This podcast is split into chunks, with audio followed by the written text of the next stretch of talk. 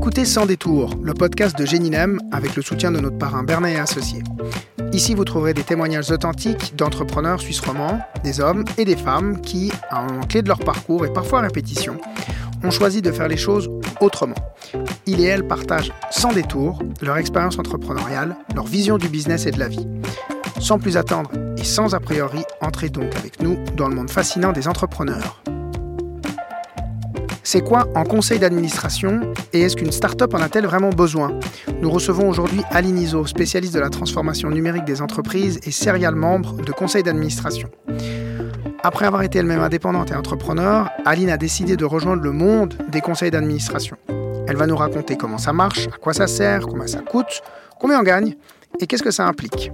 Mais Aline va surtout partager sans détour les bonnes pratiques quand on veut créer un board pour sa start-up ou devenir soi-même membre d'un conseil. On parle gouvernance, ordre du jour, compétences, mais également importance de la diversité. Aline Iso, bonjour, bienvenue dans ce podcast. Merci, bonjour. On va parler conseil d'administration et start-up. Est-ce que tu peux commencer par te présenter, nous dire un peu qui tu es, quel a été ton parcours? Alors, Aline Iso, j'ai 46 ans bientôt. Euh, j'ai eu une première vie dans le monde de la communication, du marketing et des relations publiques pendant à peu près une dizaine d'années. Euh, essentiellement comme indépendante. Il y a 10 ans maintenant, 11 ans, j'ai monté une entreprise qui s'appelle Black Swan, donc le signe noir, qui s'occupait et qui s'occupe encore de la transformation numérique des entreprises. Et au fil du temps, de par le, côté stratégique du sujet de la transformation numérique, je me suis intéressée au conseil d'administration, puisque c'était souvent euh, chez eux que devait remonter ce sujet-là in fine, y compris au niveau des budgets. Donc je me suis formée, je me suis intéressée, et puis petit à petit, j'ai eu la chance ou le privilège de rejoindre euh, des conseils d'administration. Donc c'est aujourd'hui une grosse partie de mes activités. Est-ce que tu peux nous donner quelques exemples de conseils d'administration dans lesquels tu agis? Oui, alors je suis au conseil d'administration des services industriels de Genève, de VO Énergie qui se trouve euh, dans le canton de Vaud, de Alpic qui a une autre dimension pour le coup, mais qui est aussi entre euh, la Romandie et la Suisse alémanique dans les ancrages locaux, de la Fondation suisse des paraplégiques, là plus récemment d'un bureau d'ingénieurs qui s'appelle RWB. Ce que je trouve intéressant aussi avec ton, ton profil, c'est que tu as d'abord été entrepreneur. Exact. Et ça, est-ce que tu peux nous dire pourquoi tu es devenu entrepreneur? Bah, Je suis devenu un entrepreneur malgré moi parce que, enfin, déjà, je ne considère pas vraiment que j'ai été entrepreneur. Pour moi, entrepreneur, c'est quelqu'un qui monte quelque chose puis qui après arrive à le scaler, comme on dit aujourd'hui, c'est-à-dire à industrialiser ce qu'il a fait. Euh, moi, j'ai jamais réussi à industrialiser parce que tout le monde m'a toujours dit, mais en fait, euh, ce qui est intéressant dans ta boîte, c'est toi. Et n'étant pas euh, scalable moi-même ou clonable, euh, j'ai pas, j'ai pas réussi à amener mon entreprise à l'étape suivante qui aurait été celle euh, naturelle pour un entrepreneur. Donc je suis très humble, je me vois pas comme une entrepreneur. Mais si j'ai décidé de monter ma société, c'est tout simplement parce qu'à l'époque, euh, je venais de me séparer, j'avais des enfants en garde alternée, je cherchais un job relativement bien payé, c'est-à-dire qui me permette de couvrir mes frais fixes, d'avoir un niveau de vie équivalent à peu près à celui que j'avais avant, et en même temps d'avoir une certaine latitude organisationnelle puisque j'avais des filles en garde alternée et je n'ai pas trouvé cet emploi-là. Donc je l'ai créé. Et par rapport à cette entreprise donc, euh, de, de conseil que tu avais euh, menée, est-ce que toi-même tu avais mis en place en, board en conseil pour cette entreprise? Bah, Je dois t'avouer qu'à l'époque, en 2010, quand j'ai monté ça, j'avais aucune idée de ce que c'était qu'un conseil d'administration. Jamais entendu parler dans les agences de communication avec lesquelles je travaillais. Bah, je ne savais même pas qu'il pouvait y en avoir un. Enfin, c'était pas un sujet. Donc, j'ai principalement découvert ça en fait au travers euh, d'un mandat que j'ai fait dans le cadre de Black Swan euh, dans une entreprise qui était en l'occurrence Bobst, où j'ai découvert ce que c'était qu'un conseil d'administration parce que les gens en parlaient, qu'on les voyait un peu passer comme ça. Euh, et tout à coup, je me suis dit, tiens, euh, c'est quoi un conseil d'administration? Alors, je, les voyais comme beaucoup de gens aussi dans la presse, mais généralement, quand on en parlait, c'est qu'il s'était passé des choses pas très positives et on pointait du doigt le président du conseil d'administration. Mais franchement, c'était totalement obscur. Et puis à l'époque, j'étais toute seule chez Black Swan, donc en gros, je prenais les décisions euh, toutes les décisions, ce qui au, euh, au bout d'un moment m'a aussi pesé. C'est aussi là que je me suis dit j'aurais peut-être faire un autre truc, ou en tout cas diversifier mes activités, parce que décider toute seule, réfléchir toute seule, se challenger toute seule, c'était un peu compliqué. Ce serait à refaire. Je prendrais peut-être pas un conseil d'administration, mais une autre option. Mais je suis sûre qu'on aura l'occasion d'en discuter. Alors pour celles et ceux qui ont la même approche du conseil d'administration que tu pouvais avoir à l'époque, c'est-à-dire qu'ils ne savent pas ce que c'est, à quoi ça sert. Tu peux nous expliquer c'est quoi, ça sert à quoi? Bah Alors, à quoi ça sert? C'est que ça remplit déjà un certain nombre d'obligations légales. C'est que d'avoir un conseil d'administration, enfin, Il y a plusieurs aspects. Il y a un rôle juridique pour le conseil d'administration qui est euh, des aspects très pragmatiques comme euh, la partie des chiffres de l'entreprise, c'est-à-dire vérifier qu'on est conforme, qu'on a payé les charges sociales, enfin des choses qui paraissent comme ça euh, très basiques mais qui font partie des missions du conseil d'administration. Après, il y a un autre aspect du conseil d'administration qui est aussi de, vérifier ou de valider la stratégie de l'entreprise, qui est pas seulement un rôle de sounding board mais vraiment d'un rôle d'engagement sur cette stratégie, ce qui veut dire que si demain l'entreprise fait faillite par exemple, le conseil d'administration n'est pas responsable d'avoir pris la mauvaise décision stratégique. Par contre, il doit justifier des éléments qui avaient fait qu'il avait pris une décision stratégique. Donc on doit quand même montrer au conseil d'administration qu'on a fait preuve de la diligence nécessaire pour avoir toutes les informations qui étaient accessibles à ce moment-là. C'est clair que le Covid, par exemple, on ne peut pas accuser un conseil d'administration de ne pas avoir euh, anticipé le Covid. Par contre, on sait que sur toutes les cartographies de risques dans les conseils d'administration, il y a un petit point rouge quelque part qui indique pandémie. Euh, pour autant, on n'est pas tous en train de se prémunir contre la pandémie. Donc ça, c'est une partie très légale du, rôle du conseil d'administration. On a une responsabilité juridique. Hein. Donc quand on signe dans un conseil, si jamais il y a un problème, on est, on est responsable ad personam. C'est-à-dire qu'on peut venir demain euh, vous chercher votre voiture, votre maison, euh, si vous en avez une. Donc c'est quand même un engagement qui n'est pas anodin. Euh, et puis il y a un rôle vis-à-vis de la direction qui est ce rôle d'échange et de challenger la direction, le directeur ou la direction en général. Donc une, une dimension ou peut-être une mission qui est plus d'interaction avec la direction et d'amener un compte regard ou une autre perspective en sachant qu'on est tourné en partie vers le passé, sur la partie des chiffres et des reporting, en partie sur le présent parce qu'on doit prendre des décisions aujourd'hui et en partie sur l'avenir. On a aussi une dimension d'être à l'écoute de ce qui se passe, de, dimension prospective ou de veille euh, sur le marché où est active euh, l'entreprise. Et du coup, cette notion d'échange entre euh, les gens de l'opérationnel, la, direction et les gens du board, elle se manifeste comment? Et est-ce qu'elle a vraiment lieu ou est-ce que c'est plutôt euh, du, top-down? Non, alors il y a, en fait, il y a deux personnes au conseil d'administration. Il y a les membres du conseil d'administration et il y a le président du conseil d'administration. Donc c'est pour ça que je dis il y a deux personnes, parce qu'en fait c'est comme s'il y avait deux entités. C'est le président du conseil d'administration, lui, il a vraiment un rôle de lien avec le directeur général. Donc normalement, on en parle, on dit c'est le binôme président-directeur. Ce binôme-là, il doit être en interaction permanente, c'est-à-dire que le directeur sait qu'il doit pouvoir appeler son président à n'importe quelle heure du jour et de la nuit, et il a quelqu'un qui peut euh, répondre à sa demande s'il y a une urgence, s'il y a une opération à mener, s'il y a une décision euh, à prendre immédiate. Enfin, c'est vers le président qui va se tourner. Donc il y a déjà une relation de confiance entre ces deux personnes qui sont en fait la pierre angulaire entre la direction et le conseil d'administration. Et après, le rôle du président, c'est de refaire justement ce lien avec son conseil. Lui, il a le rôle de, de plateforme entre euh, la stratégie que veut porter la direction et la compréhension que doit en avoir le conseil d'administration pour pouvoir prendre des décisions éclairées. Donc c'est vraiment ce rôle de président qui est clé dans les interactions avec la direction. Après, le reste du conseil a des interactions dans le cadre des séances. Euh, dépendant aussi de l'ouverture du directeur euh, général, parce qu'on a des directeurs qui viennent tout seuls à toutes les séances, et puis on a des directeurs qui viennent avec leur directeur financier quand il y a un sujet finance, avec leur DRH quand il y a un sujet RH, enfin voilà, qui amènent aussi et qui valorisent les autres membres de la direction. Donc c'est à ces occasions-là qu'on a des interactions en dehors des séminaires ouverts ou, euh, ou repas sympathiques qu'on peut faire entre le conseil d'administration et la direction.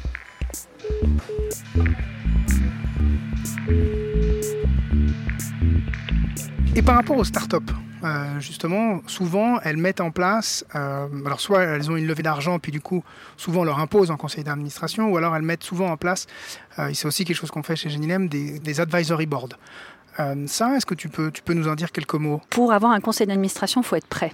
Euh, c'est pas un jugement de valeur quand je parle de maturité, mais il faut avoir un, certain niveau de maturité. Avoir un conseil d'administration, c'est pour certains entrepreneurs une forme de lâcher prise. C'est déjà prêt à abandonner le bébé parce que on a pris l'habitude de prendre les décisions. Alors des fois c'est embêtant, mais malgré tout on aime bien prendre les décisions, et vous vous retrouvez tout à coup avec un, organe en face de vous, à qui vous allez présenter votre vision, euh, vos objectifs, votre stratégie, puis qui vous dit hum, là, il faudrait que tu retravailles un peu. Pour quelqu'un qui a monté sa boîte tout seul et puis qui s'est fait tout seul, ça peut être relativement compliqué à gérer.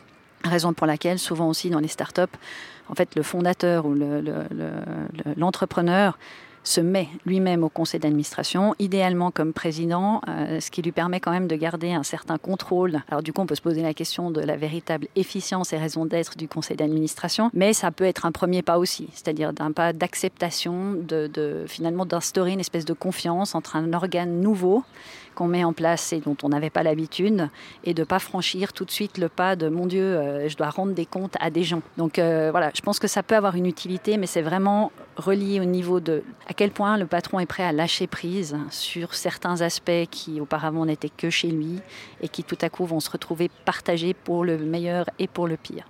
Donc c'est bien, c'est pas pour tout le monde, en tout cas pas à euh, toutes les étapes. Et l'advisory board, c'est pas un substitut parce que légalement, ça remplit pas du tout le même rôle.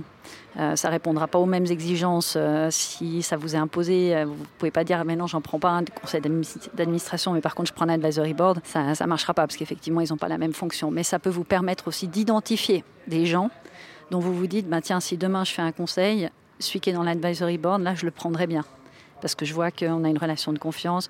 En fait, ça vous onboard peut-être gentiment à cette perspective-là aussi. Comment on choisit un conseil d'administration Quand on est du côté start-up, on va chercher qui On va chercher des gens qui ont du réseau, des gens qui vont vous aider à faire des ventes C'est quoi le bon profil Alors, pour l'advisory, euh, pour moi, c'est assez peu important qui tu vas chercher du moment que le brief est clair.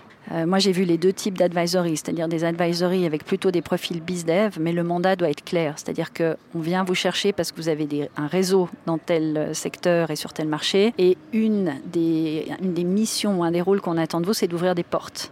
Moi, je me suis retrouvée dans des environnements où c'était ça, mais où ça n'avait pas été dit. Puis ça, ça pose un problème. Parce que moi, je ne vois pas mon rôle comme celui de quelqu'un qui ouvre des portes. Ça crée après d'autres conflits d'intérêts pour moi. Donc l'important, c'est que ce soit clair. Ça peut être une partie, et puis la deuxième partie, c'est simplement les compétences. Si tout à coup vous cherchez un, marché ou vous êtes sur une dimension qui vous échappe, que ce soit technologique, réglementaire, financière, vous pouvez aller chercher ces compétences-là parce qu'à ce moment-là, c'est celles qui vous manquent. Pour un conseil d'administration, c'est d'autres euh, choses à mon avis. Un des aspects importants aussi, c'est la diversité de l'advisory board. Les compétences, c'est une chose. Après, il y a le profil des gens, et dans le profil, je mets pas que le genre. Hein. Je mets euh, l'expérience, euh, le parcours de formation, les origines culturelles voir d'autres euh, euh, différences qu'il peut y avoir. J'ai parlé de notre ville où je suis dans un conseil où il y a des paraplégiques, ce qui m'a amené aussi une toute autre perception de ce qu'est une minorité ou une majorité dans un conseil, parce qu'avant j'étais une minorité féminine, puis tout à coup je suis une majorité piétonne. Euh, ce qui amène des biais que tu voyais pas en tant que minorité, puis tout à coup tu vois que tu as des biais de majorité dans un autre contexte. Donc vraiment de réfléchir à cette notion de diversité et ne pas la prendre que sous l'angle de ok, on a trois gars, il faudrait mettre une femme, parce que comme ça on a de la diversité. C'est vraiment de garder cette richesse des parcours, des gens qui ont fait un apprentissage, des gens qui ont planté une boîte, euh, enfin, même à la limite c'est plus intéressant les gens qui ont planté une boîte, parce que justement, ils ont planté une boîte. Donc ils savent aussi ce que c'est que de planter une boîte. Des gens qui ont fait des parcours euh, à l'étranger, des gens, enfin voilà, des, vraiment des richesses d'expérience. Parce que même si euh, sur peut-être sur les aspects euh, factuels et pragmatiques de l'entreprise, ça amènera pas tout ce qu'on peut imaginer sur la richesse de ce qu'on va pouvoir découvrir dans les discussions avec les gens. Tout coup, ça peut ouvrir des perspectives qu'on n'avait pas du tout en tête d'un point de vue business. Donc, de rester ouvert à sortir un petit peu de son cadre. Il me faut une compétence en ça, une compétence en ça, une compétence en ça. J'ai checké toutes les boxes. C'est bon. De bien avoir aussi cette box de attends, est-ce que j'ai des profils variés ou est-ce qu'ils ont tous fait le même parcours euh, académique, le même parcours pro, ils ont tous vécu au même endroit. Enfin, voilà, de garder cette notion de diversité aussi. Et du coup, tu parles de, briefer son conseil. Euh, c'est quoi le bon brief à donner à, un conseil alors? Bah, Si c'est un advisory board, moi je l'ai vu pratiquer sous forme de mandat, donc avec une lettre de mission claire, hein. c'est-à-dire voilà ce qui est attendu de vous, euh, voilà le cadre dans lequel on vous prend, voilà votre mission, voilà le nombre de séances, euh, les honoraires, parce que généralement c'est quand même bien de payer les gens, parce que ça valorise aussi leur investissement, même si c'est symbolique, mais de montrer qu'on accorde de la valeur. Après, encore une fois, il n'y a pas d'obligation contrairement à un conseil d'administration avec un advisory board, il n'y a pas d'obligation à écouter votre advisory board. C'est-à-dire, il peut venir pendant quatre séances vous redire quatre fois la même chose. Si vous décidez à la fin que vous ne le faites pas, vous ne le faites pas. Avec votre conseil d'administration, si le conseil vous dit quatre fois la même chose et que vous ne le faites pas, il y a peu de chances que vous soyez encore directeur à la cinquième. En termes de fréquence, c'est quoi? C'est une fois par mois, une fois par année C'est quoi? Bah, Ça peut dépendre aussi de la période à laquelle est l'entrepreneur, parce qu'on peut avoir des moments où tout à coup on a besoin d'avoir beaucoup plus de séances. Ça peut être même une séance par semaine, hein, si tout à coup on est dans une période d'accélération ou de crise. Et puis on peut avoir des périodes plus calmes où quatre fois par année, ça va suffire, voire deux fois par année. Ou même euh, quand on est vraiment bien installé, on peut se dire bah, finalement on refait un point une fois par année pour savoir un peu ce qui a bougé, euh, quelles sont les perspectives, les grandes tendances du marché.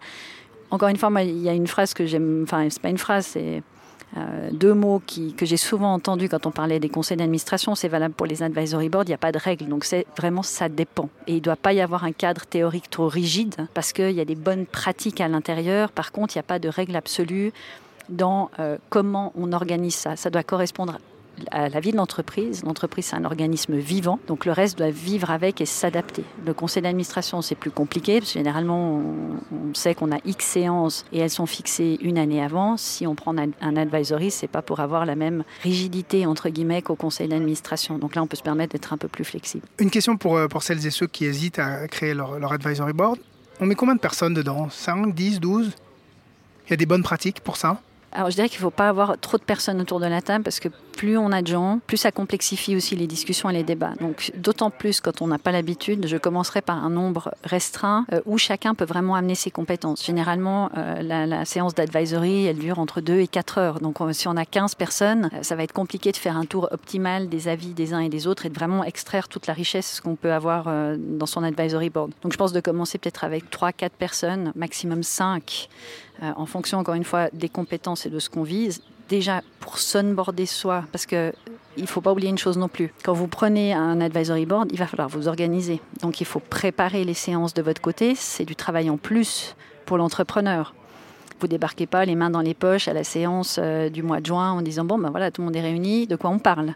Donc vous avez pas le même travail à faire que sur euh, une séance avec un conseil d'administration, mais quand même, il faut préparer un peu votre ordre du jour, il faut être euh, peut-être envoyer des documents avant, euh, ça vous structure mais il faut avoir le temps pour vous structurer. Donc c'est si vous avez beaucoup de gens, que tout à coup ça vous demande beaucoup de travail, euh, assez vite vous allez vous dire ouais mais en fait cet advisory board c'est pénible. Donc il faut faire en sorte que ce soit gérable à côté du reste et que ça ne devienne pas euh, une complication supplémentaire dans l'entreprise. En termes d'ordre du jour, il y, a des choses qu'on retrouve de manière systématique ou il y a des choses qu'on devrait retrouver de manière systématique? Suivant la taille de l'entreprise, son secteur d'activité, on peut avoir des sujets différents. Après sur une start-up, il y a forcément des enjeux qui vont être communs à des phases identiques et vous reprenez la même entreprise six mois plus tard, euh, l'ordre du jour n'aura peut-être plus rien à voir avec celui de six mois auparavant. Donc il faut là aussi euh, laisser la flexibilité aux gens de mettre sur la table les sujets qui sont importants pour eux à ce moment-là. Vous n'avez pas un conseil d'administration, vous avez un advisory board, c'est-à-dire que c'est à vous de l'utiliser pour que le potentiel de cet advisory board vous amène le maximum à vous en fonction de l'étape à laquelle vous êtes. Donc si à ce moment-là vous avez un sujet X, eh ben c'est ce sujet X qui viendra. Et s'il y a un sujet qui arrive et que la prochaine séance était prévue dans quatre mois, ben vous avancez la séance. C'est pas les séances qui doivent dicter les sujets, c'est les sujets qui doivent dicter les séances. Ça, je pense, c'est une chose importante aussi pour un advisory board.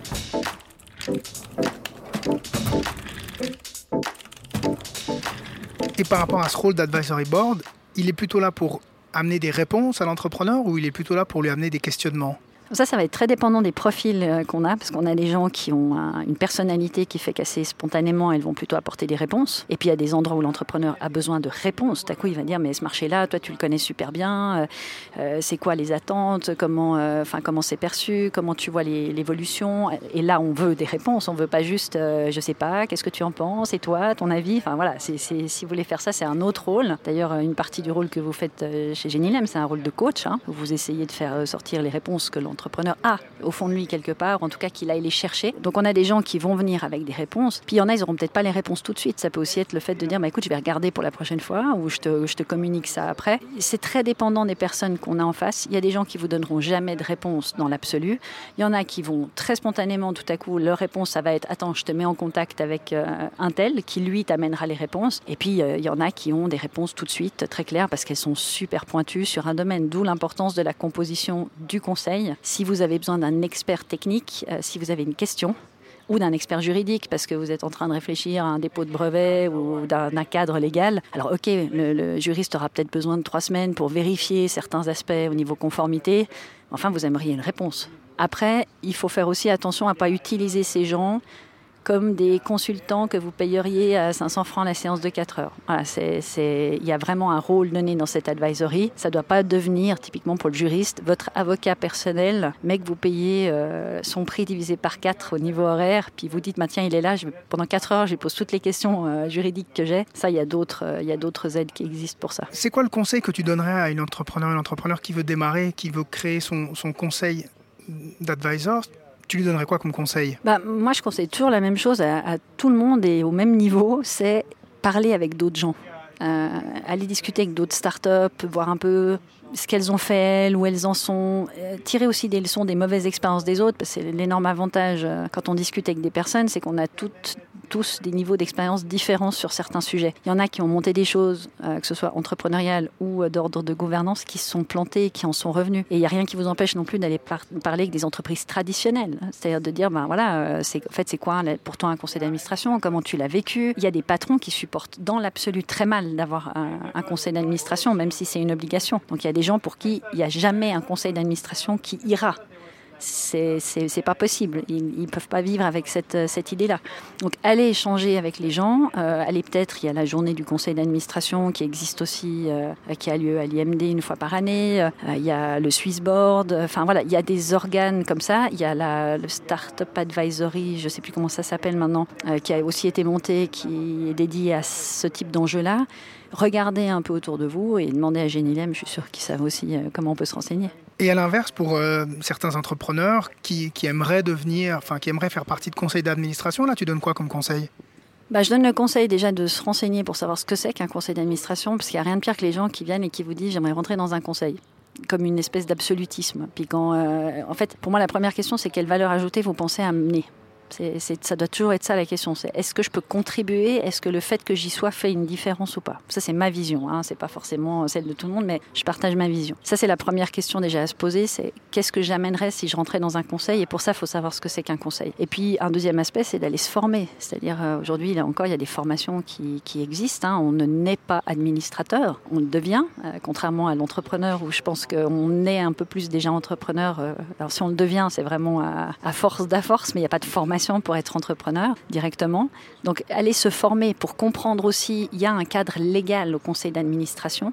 Donc d'être vraiment conscient de ce cadre légal qui entoure cette fonction, qui n'est pas une fonction euh, anecdotique. C'est une fonction réglementaire, donc elle répond à un certain nombre de critères. C'est important de savoir dans quoi on s'engage. Et puis peut-être pour casser aussi un peu le mythe, parce que beaucoup de gens veulent rentrer dans un conseil pour le côté euh, bling bling. Euh, on a l'impression que tout le monde va gagner comme au Crédit Suisse. Alors non, majoritairement, on ne gagne pas comme au Crédit Suisse.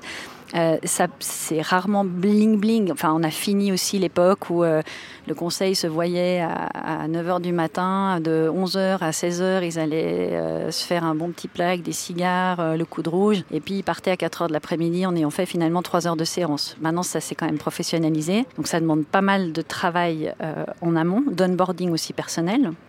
C'est à vous de vous former quand vous arrivez dans une entreprise de vous débrouiller pour vous tenir à jour.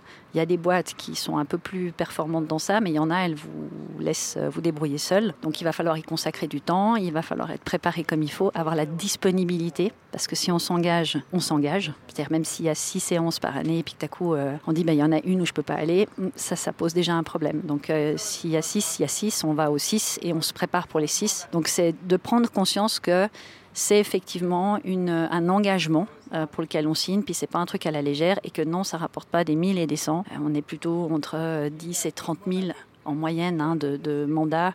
C'est clair que sur des petites structures, on sera plutôt entre 5 et 10, puis sur des plus grosses, on sera entre 30 et 50. Mais c'est pas avec ça qu'on devient multimillionnaire, pour être clair. Par rapport à tous les différents conseils d'administration ou advisory board dans lesquels tu as pu agir, est-ce qu'il y a une, une rencontre particulière qui a changé un peu ta manière d'appréhender ce monde-là? Il y a une rencontre en, préambule qui, a changé ma manière d'appréhender ce, monde-là. Quand j'étais chez Bob's, j'ai rencontré quelqu'un qui est devenu mon mentor aujourd'hui, qui est Dominique Frémont, euh, qui m'a éveillé, en fait, sensibilisé à ce rôle-là, que lui connaissait très bien, ce qui, a aussi fait que je me suis formée après. Et comme souvent, et là je vais parler en tant que femme, exceptionnellement, et comme souvent, euh, en fait, pour que la cause des femmes avance, il faut des hommes qui, soutiennent aussi et qui poussent. Et le milieu des conseils d'administration est quand même encore essentiellement masculin. Et j'ai découvert en fait au travers de Dominique, mais de tous les autres qui depuis m'ont fait confiance et soutenu, qu'il y avait heureusement beaucoup plus d'hommes euh, qui étaient prêts à soutenir, à encourager les femmes que les hommes qu'on met en lumière et qui sont ceux qui sont peut-être pas les plus euh, sponsors de la cause féminine. Donc je pense que après Dominique et dans chaque conseil où je suis rentrée, j'ai vraiment fait des belles rencontres de, de personnes différentes, toutes ouvertes, bienveillantes. Souvent, j'arrivais, j'étais la seule femme ou une des seules femmes, et il n'y a jamais eu de soucis dans ces accueils-là. Donc euh, voilà, que des rencontres positives. Ben, merci beaucoup, Aline. Merci à toi, Cyril. Nous sommes arrivés au terme de cette rencontre avec Aline Iso. Comme elle nous l'a dit, pour bien créer et organiser son conseil d'administration, et c'est pareil pour un advisory board, le mot-clé c'est ça dépend. Il n'y a pas de règles strictes et c'est le conseil qui doit s'adapter à la vie de l'entreprise et pas l'inverse. Et comme chaque entreprise est un organisme vivant, ses besoins évoluent. Il n'empêche, la première question à se poser, comme nous l'a expliqué Aline, quand on est un entrepreneur et qu'on hésite à créer un board, c'est est-ce qu'on est prêt pour ça? Est-ce qu'on est prêt à rendre des comptes à d'autres? Est-ce qu'on est prêt à préparer des séances? Est-ce qu'on est prêt à partager la prise des décisions importantes pour l'entreprise qu'on a créée soi-même? Et si c'est le cas, et c'est sans doute la, chose la plus importante pour Aline, et je partage ce point de vue, l'important va être la diversité. Évidemment, diversité des compétences, mais également la diversité des parcours, des profils, afin d'amener un maximum d'éclairage différent à la vie de votre entreprise. Et c'est encore plus vrai pour une start-up qui pourra que bénéficier des regards riches et variés qui vont l'aider à trouver des, des nouvelles opportunités de business et à avancer grâce à ces éclairages différents. Je retiens également dans le témoignage d'Aline l'importance d'énoncer clairement dès le début les règles du jeu pour son conseil. Qu'est-ce qu'on attend de chaque membre? Qu'est-ce qu'on va pouvoir exiger de sa part? Quelles sont les contreparties? Et là, on parle de temps et d'argent. Euh, et à l'inverse, si on souhaite soi-même rejoindre un board, la question fondamentale demeure qu'est-ce que je peux réellement apporter à cette entreprise et à ce board et quelle est la différence que je vais pouvoir amener à cette entreprise? Comme d'habitude, si vous souhaitez aller plus loin sur cette thématique, je vous recommande de vous former dans votre région, que ce soit à travers les initiatives qui veulent créer des ponts entre les startups et les potentiels membres de conseil, ou avec différentes associations ou écoles qui forment à la fonction de membres de conseil, surtout euh, pour les conseils d'administration, puisque comme Aline nous l'a rappelé, il y a un cadre légal à comprendre et à maîtriser, parce que les implications sont sérieuses et impliquantes.